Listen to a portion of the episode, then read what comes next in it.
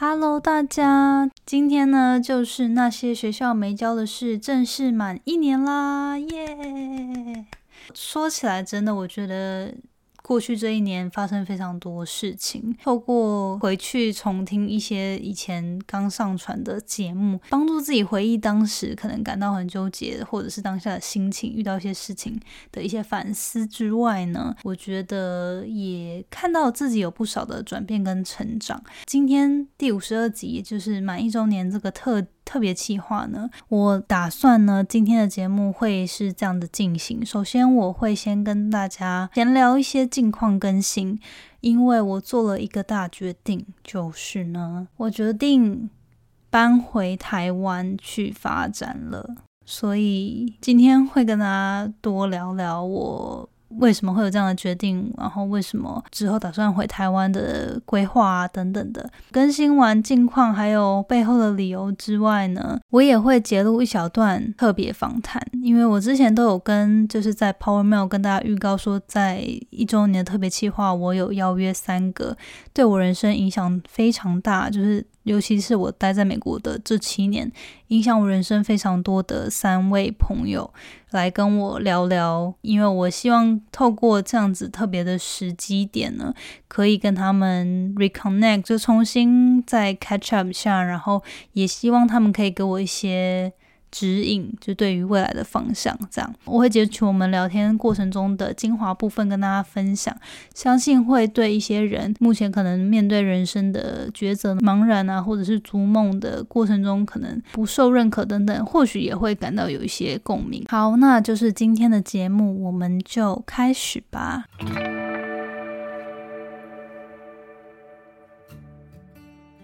Hello，你现在收听的节目是。那些学校没教的事。我是 Janet，是这个节目的主持人。在这里，我们会分享各种关于自我成长以及打造软实力的实际应用工具与心法。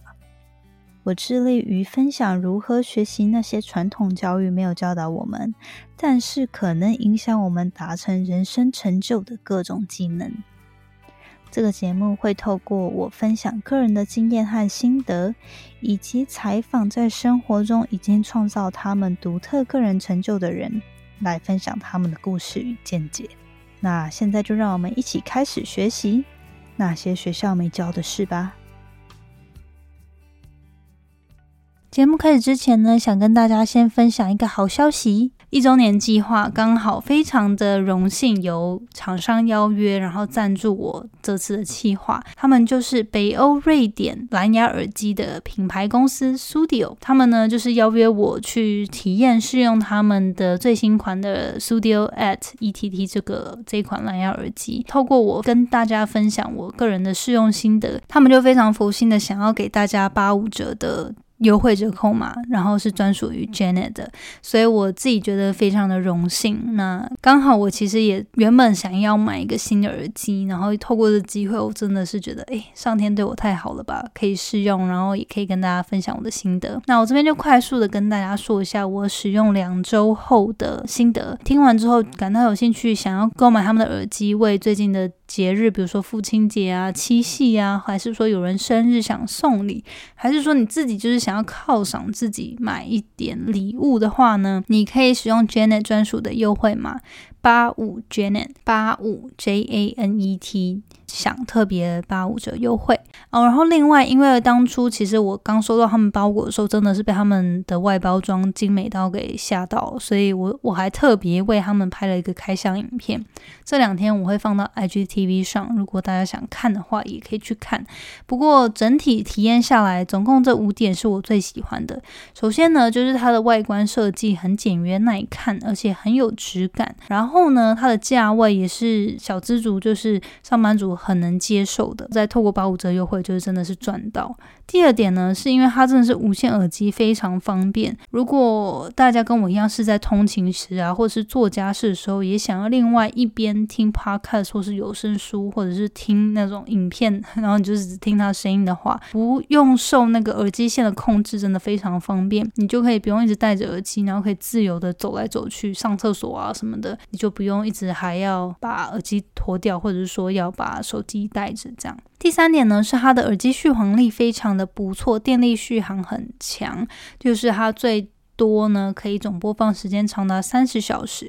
如果你一天只用个两三个小时啊，你可以一个礼拜再充一次电。我觉得这是一个非常方便的点。第四个呢，是它附了很多不同大小可以替换的耳塞套件。我是指那个，就是如果你有用过耳机，它上面不是都是有一个塑胶套的地方吗？如果它本来附赠的那个 default 款呢，对于你的耳型不太合的话，就是它上面有非常多组不同的 size，你可以去替换。我自己就。就换一个比较窄但是比较厚的耳塞套。那我发现呢，一旦它这个形状是比较贴合你耳型的，其实它就可以大大减少外在噪音了。你也不一定要开它的抗噪。最后一个呢，就是提到抗噪嘛，它有主动性的降噪功能，可以减低环境音。如果你在外面工作等等啊，也方便，就是让你提高效率。好，以上五点呢，就是我自己很喜欢他们耳机的点。如果你有在考虑想要送礼，其实我真的觉得他们的包装因为真的很精致，然后价位算是可以接受的，不会负担太大。我觉得这个真的是送礼的好选择。所以呢，就是这边推荐给大家，八月有非常多的节日，像是父亲节、七夕情人节，或者是有些人亲朋好友的生日等等的，还是你自己的生日，你都可以考虑购买 Studio 的蓝牙。耳机当做礼物哦。好，那最后就是，如果你感兴趣的话，就欢迎使用 Janet 的专属优惠码，可以额外享八五折。优惠码是八五 J A N E T。八五 Janet，值得一提的就是呢，因为每年的父亲节是他们的特别促销档期。如果你在七月二十到八月九号之间购买他们耳机的话呢，还可以获得独家三赠礼，包含运动托特包、品牌质感卡夹跟包装礼袋。这个呢，就是我收到之后被他们惊艳到的这个包装的赠礼。然后我会，我这几天会把开箱影片放到 IGTV 上面，大家可以去看。好，那如果你有兴趣的话，我有把这些详细连接都放到资讯栏里面，你可以去参考。好，那节目开始之前呢，一样跟大家先分享一句引言好了。记得我好像曾经过去分享过，但是我有点忘记哪一集。不过呢，我觉得这句话对于今天想要讨论的近况更新，还有之后做的一些决定的解释呢，还蛮符合的。所以我就今天再重复分享一次这句话。它就是说呢，The price of your new life。Is your old life？意思就是说，如果你想要有新的人生呢，它的代价其实就是要舍去你现在拥有的人生。如果没有记错之前的分享，其实比较像是我那时候有点希望鼓励大家了，就是说，假设你想要，比如说培养起呃一个健康的身体，或者是说你想要减肥，那你就得。比如说改变你现在的作息，或者是说改变你现在饮食习惯。那现在呢？其实我觉得这句话又有另外一层含义，就是在我现在的人生阶段，就是其实同一句话同一个意思，只是它解释的方式不同。让我觉得现在看着这句话呢，就有点变成说，如果我一直手双手紧抓着目前已经不适合，或者是我旧有的生活。形式、心态，或者是我生活周遭的人事物，那我其实也没有余力，没办法敞开心胸的去接受新的事物、新的改变，还有新的人生际遇。这句话其实就是这样子翻译。那我可以跟大家说一下为什么会讲到这句话，然后也就是带到近况更新。呃，相信其实多多少少，大家如果真的密切追踪我的话。可能就是有发现，我其实呢，原本就是在美国工作嘛，然后从学校毕业之后也工作了四年多，快五年了。其实一直以来，就是大概从两年前，我就一直觉得好像科技也不是很适合我。就我，因为我是大学是念自工系嘛，然后来美国就是想要转行变成软体业、科技业的 product manager。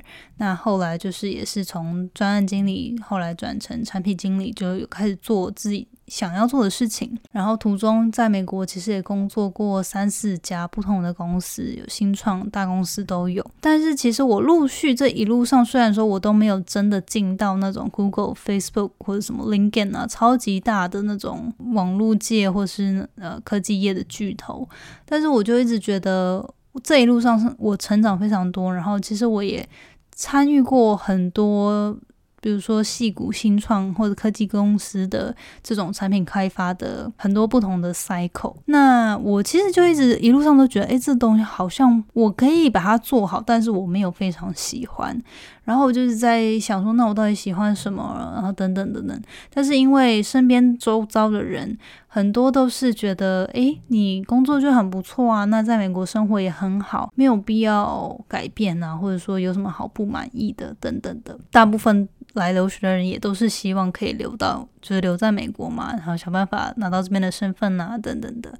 好，反正我就是一路上觉得，诶，这好像不是我想要的，可是我也不知道自己想要什么，那就是一直这样。直到去年呢，就开始自己 podcast 嘛，那也算是在摸索这一路到底对什么感兴趣、有热情的。这一路上，渐渐的有更清楚的方向，可是也还是没有到觉得，诶，好像可以。做点什么，就是一个业余，然后打造自己兴趣的一个状态。直到今年六月的时候呢，我的前公司呢，把美国旧金山、还有西雅图、还有其他的一些部门，大部分都收掉了。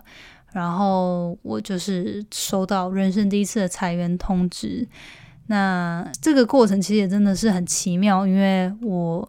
虽然说就是人生第一次经历裁员，可是就像之前我有分享 Leslie 那一集，其实我是在收到裁员前的两三个礼拜采访他的，然后我就觉得天呐，我自己也太幸运了吧！就是虽然说裁员是一件很不幸的事情，也也不是我希望发生的事情，但是。上天有让我先做好心理准备，然后碰到了一位朋友愿意分享他的裁员经历，所以当下其实在家工作好好一阵子，然后听起来就是一般每天上班什么都还是蛮正常，只是公司一直有很多人事变动，但是我的主管啊、上司他们都觉得很正常啊，就没什么没什么好担心的。结果没想到就是大家全部都被砍了，所以。我我自己也没有觉得想太多，我觉得这是一个很大部分，就是公司的策略跟疫情影响很大部分。那也不是说我自己一个人就可以改变什么，所以我也还蛮能接受。只是前面几个礼拜真的花蛮多时间调试的，是说就是一直在思考说，那是不是这个机会，就是现在这个时机点，就是一个我应该抉择未来是不是。算是给自己一个转变吧，就是走看看自己想做的路，发展看看自己想做的事，还是说我要在想办法在美国再找另外一份工作？那就是其实就是大部分人应该可以想象，就是真的是蛮大的一个决定。我后来就就是其实其实我觉得我内心的那个感觉是蛮蛮清楚的，就是觉得说嗯家里有家人，然后我是单亲妈妈抚养长大的嘛，所以。妈妈也年纪大了，反正就是种种因素啦。那我我就觉得，哎，如果我现在这个时机点不把握去为自己的梦想努力看看的话，我可能在这边再死撑个三五年，做自己不想做的事，或许我会赚到蛮多钱的，没有错。可是我感觉我人生好像最精华的时间没有用在做我觉得最值的事情上面，我会觉得我会后悔这样。所以虽然这个决定很难。但我我内心其实感觉是蛮强烈的，然后嗯，就是但是就是一直有一种理理智跟感性一直在搏斗的感觉。那 直到这两三个礼拜，就算是真的还蛮清楚明了的。虽然说这件事并没有变得比较简单，我还是得一直消化非常多情绪。就是人生在这边，基本上我的成年时光就是在美国。然后在这边度过了七年，有非常非常多的回回忆。那除了回忆之外，有很多的是我人脉，就工作上的人脉。资源认识的机构什么什么，就是很多长大之后的事情是在美国学会的。然后有时候也会觉得，哎，自己虽然说是在台湾长大，可是那种你真正成人在外面玩啊，什么，比如说像台湾的就夜店那些，我是从来没有玩过。那 然后我就会觉得，啊，天哪，就回去也没有什么朋友，就是有大学朋友啦，不过就是也很很久，很多大部分都没有联络，就是有很多七七八八就会担心的。杂事，然后整个决定就是很难很难啦，很难的过过程。就是虽然说我内心觉得，哎，这是个我该走的路，可是要整顿这一切，然后把思绪跟心情状态都准备好，就是哎，准备回家了。这种心情就是真的，我到现在其实都还在调试。然后我一直在犹豫，说是不是要跟大家说，因为我总是觉得说我自己。如果都还没有完全准备好的话，那好像不必要跟就是每位听众或者是说我的朋友去公告这件事。但是我觉得陆陆续续希望就是把这件事，我觉得有点像是半公开化吧。因为我想，就是虽然说有蛮多人会收听我的节目，可是很多人可能现实生活中就是线上互相支持的朋友那种感觉。但是我觉得就是。不是直接生活中会有有直接交集的人，那我也觉得好像可以试着把这件事跟大家分享，让它变得比较半公开化，然后办正事，然后让我自己有一个动力去正视他，去开始做。整顿跟收拾的这个举动，所以其实这一一周年的计划，我访问了三个人，他们三位是在我我在美国七年，其实影响我很大的三位朋友。一位是我的第一份工作的老板，那他刚好也是台湾人，只是说我们他那时候创业是在美国，然后我们就一起就是。经历了这个新创的三四年的时间。第二位其实是我的一个知己的好朋友，虽然我们认识的时间大概才三四年、四五年，然后是就偶然认识，就没想到聊天之后变得非常的契合，然后就一直保持联系。第三位呢，其实是就是跟我最亲近也。可能真的是最看尽我私底下一面的人，就是我男朋友。那他也是我同学，他也是我朋友。就是其实这三位呢，其中两位我有完整的跟他们通话，大概有一个小时，然后有录音录影。另外一位还是自己录了我想问他的问题给我。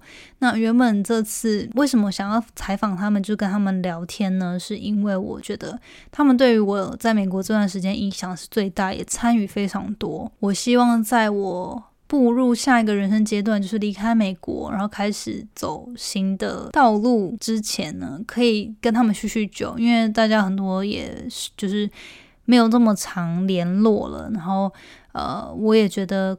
因为他们看见我可能过去比较没那么好的一面，就可能你们现在有些人会觉得说，哎，我自己已经成长了很多啊，然后我已经还会常常看书啊、上课啊、学习这些东西。可是其实就是这些人，他们是看过我从学校刚毕业那种很很害羞、没自信、稚嫩的人，转变成现在的。这些人，所以我还蛮希望可以听看他们跟我分享，他们观察到我的转变，还有我们就是一起聊一下当初一起经历的一些回忆。这样，不过就是这边就是要先跟大家说声抱歉，因为后来这三位的访谈呢，真的是内容太多了，然后我也觉得没办法把他们好好的统整在一集里面，所以我今天其实就揭露了。其中一个我觉得收获非常多，也感到很感动的对话，就是跟我第一任正职的老板李方伟的聊天访谈内容呢，就是截了我觉得很重要、比较重要，然后大家可能也会有所启发的，来这边跟大家分享。其实我觉得对我来说也算是一个自我疗愈跟整顿的过程吧，就是仿佛跟他们讨论的这段时间，因为他们也会给我很多反馈。我也可以对于未来的道路呢，这个比较少人选择会走的道路呢，更有信心，然后让自己更勇敢一点吧。对，所以我我觉得这个就是初衷。呢所以近况呢，就是我决定。应该会在九月底或十月初左右就回台湾，确切日期还不知道。那反正就是大家持续追踪，我一定会再跟大家陆陆续续的更新我之后的状况。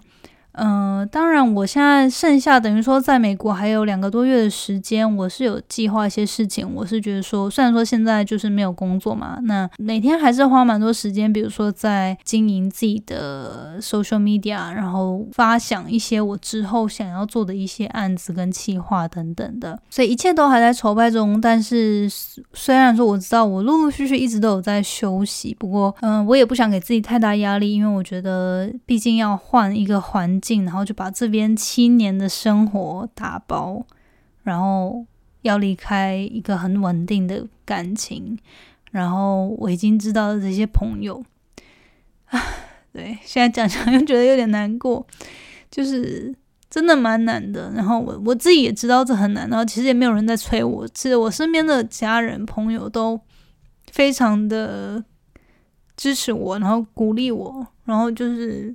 就是觉得，反正他们也非常欢迎我回家，不会觉得说我这样不好啊或什么的。所以，其实我自己真的很感激，然后也觉得，诶，就是可以想象回台湾是重新的一个新的开始，然后我可以认识很多新的朋友，我可以有一个新的不一样的生活。最难的其实就是。我跟我男朋友也也在一起很稳定了好多年了，然后他有他的梦想需要追逐，他想要待在美国，然后我想要回台湾，所以就是得这样子分开。那那样子的虽然说是理性的选择，但是要面对处理跟收拾那样的感情是非常困难的，所以。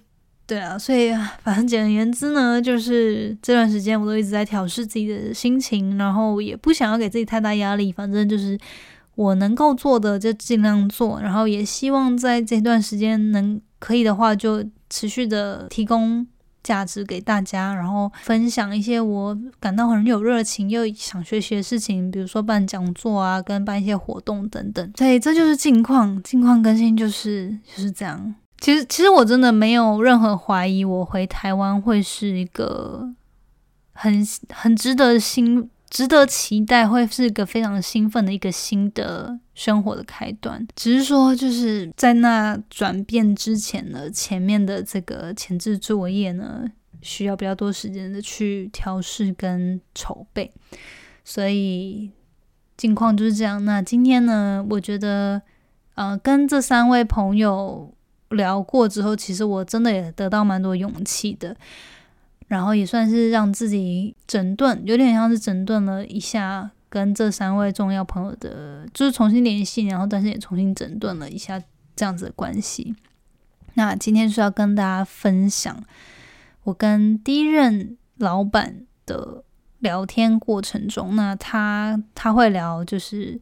对我的第一印象啊，然后嗯，觉得看到我的转变最大的地方，还有最后就是他对于我如果之后回去打算走，不管是经营个人品牌，还是说自行创业之类的，会给什么样的建议？那我们就开始收听我跟我老板方伟的这段。采访，先介绍一下我自己好了。我的名字叫李方伟，是呢，我是跟 Janet 一样是 CMU ETC 毕业的。我们是校友，呃，学长跟学妹，但是其实差很多届，所以没有中间没有我回来。毕业之后就到 DreamWorks，然后我是做，我本来是做 Visual Effects，就是做视觉特效。最后一个一部电影是呃 How to Train Your Dragon，就是驯龙高手的呃 Visual Effects Lead 特效领导。但那个时候。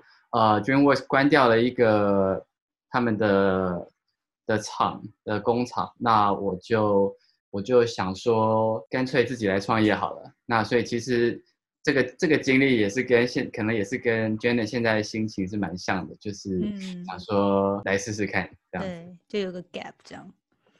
对，所以我就创立了这个 AR VR 的 startup，叫做 Reality。它在二零一五年创立的，Janet 是跑创的成员。然后，对啊，跟 Janet 在 Reality 打拼了三年嘛，对，打拼了大概三年。对，有起有落。那虽然我们现在现在这个现在 Reality 这家公司已经收掉了。但是我自己觉得学到了很多，我也很想要知道 Janet 在这段日子里面有没有学到什么宝贵的经验之类的。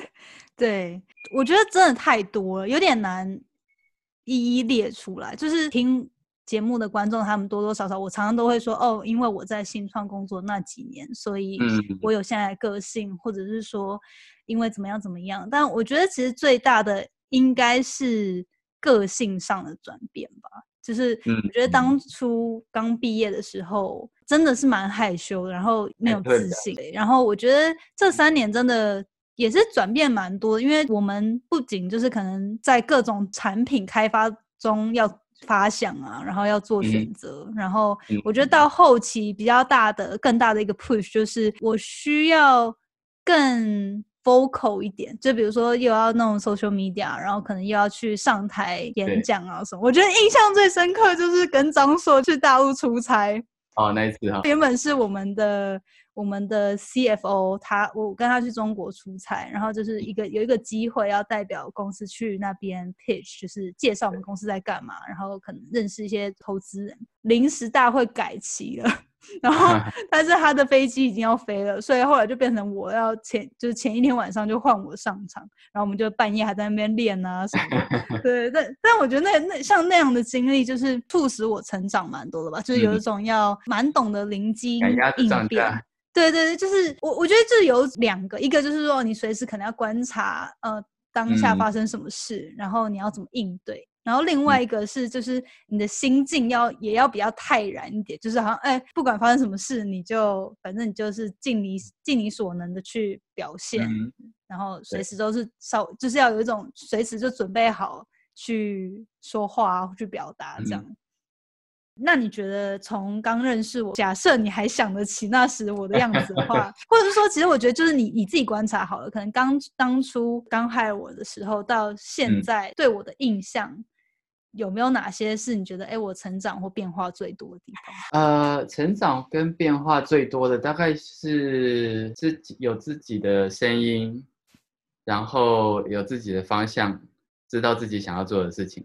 嗯，三个吧。嗯啊，那如果举例来说，这当然就是是根据之前的印象了。那个时候刚进来，虽然是 product manager，但是其实很多时候还是我先讲。要做什么，然后跟着去做。对啊，我那个时候其实也没有说，就是真的要凭良心讲，我那时候并不是一个。我回头来看，我觉得那时候我并不是一个很好的老板。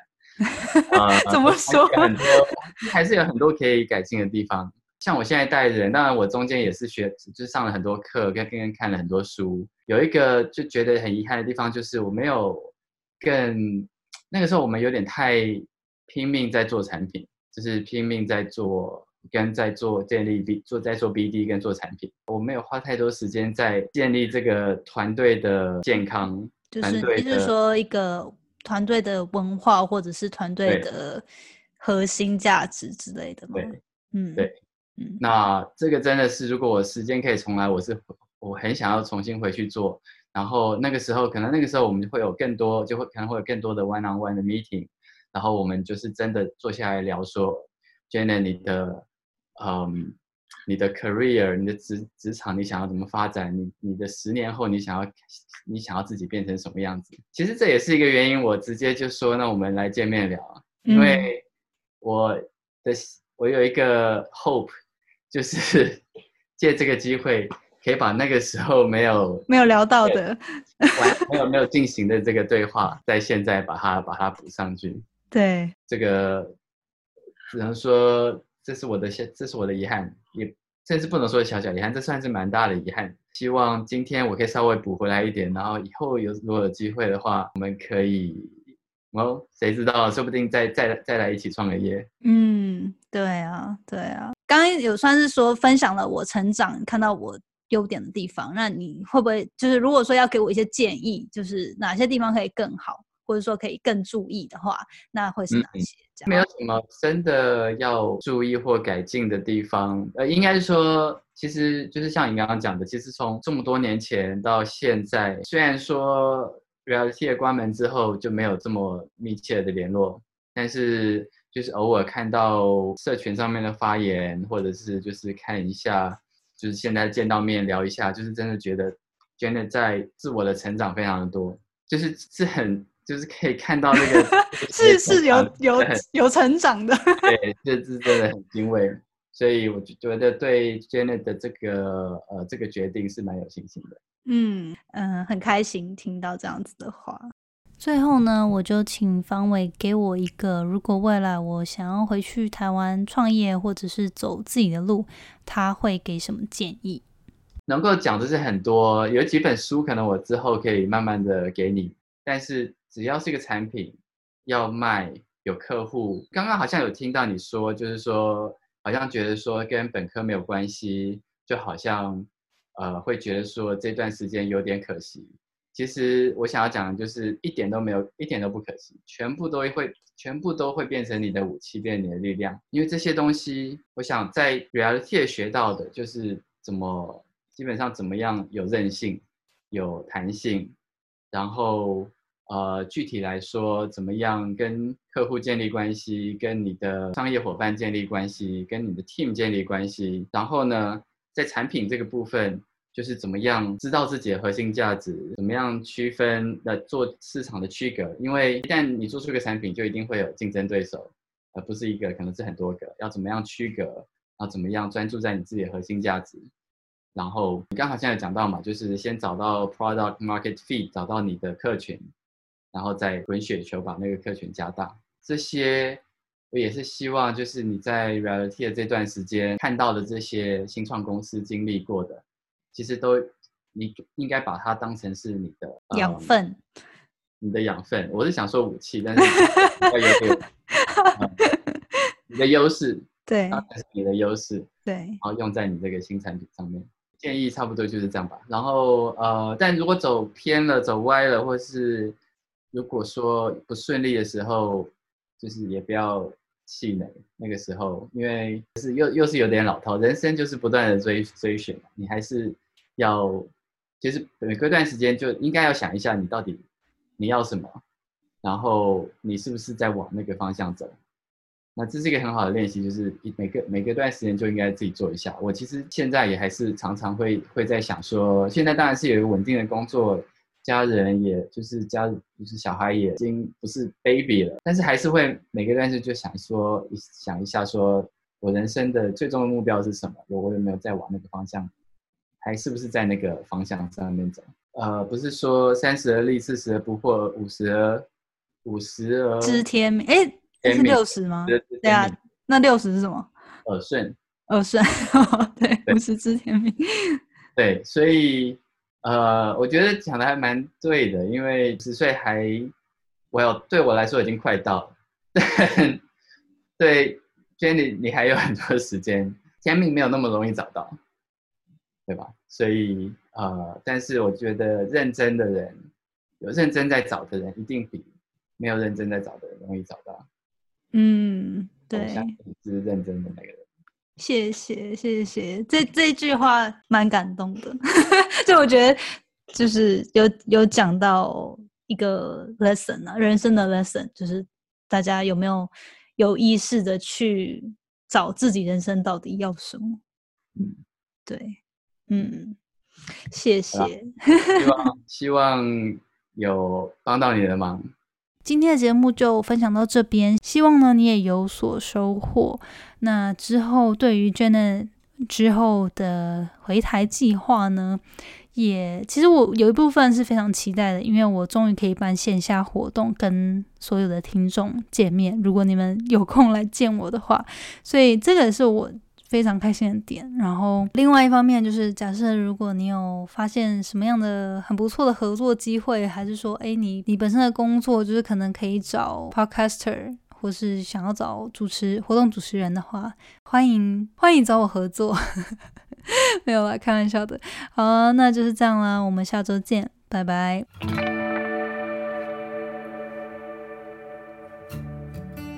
最后，谢谢你收听那些学校没教的事今天的节目。你的反馈是我持续经营的动力。我也很希望可以听到你对于这次节目的想法，或者是未来你希望可以接收什么样的资讯与主题，我才可以改进并且发展更好的内容。所以不要害羞，欢迎你到我的 Instagram 来跟我聊天。我的 Instagram 的账号呢是底线 J A N E T 点 L I N 底线，或者是你可以直接搜寻 Janet Lin，应该就找得到。如果你喜欢使用脸书的话呢，欢迎你也加入我们最新成立的脸书成长社团。你可以在上面搜寻“创时代成长谈心事”，我们会在里面分享所有有关自主学习、个人成长、职业发展或是斜杠生活所有相关的主题。欢迎你加入我们，一起成为更好的自己。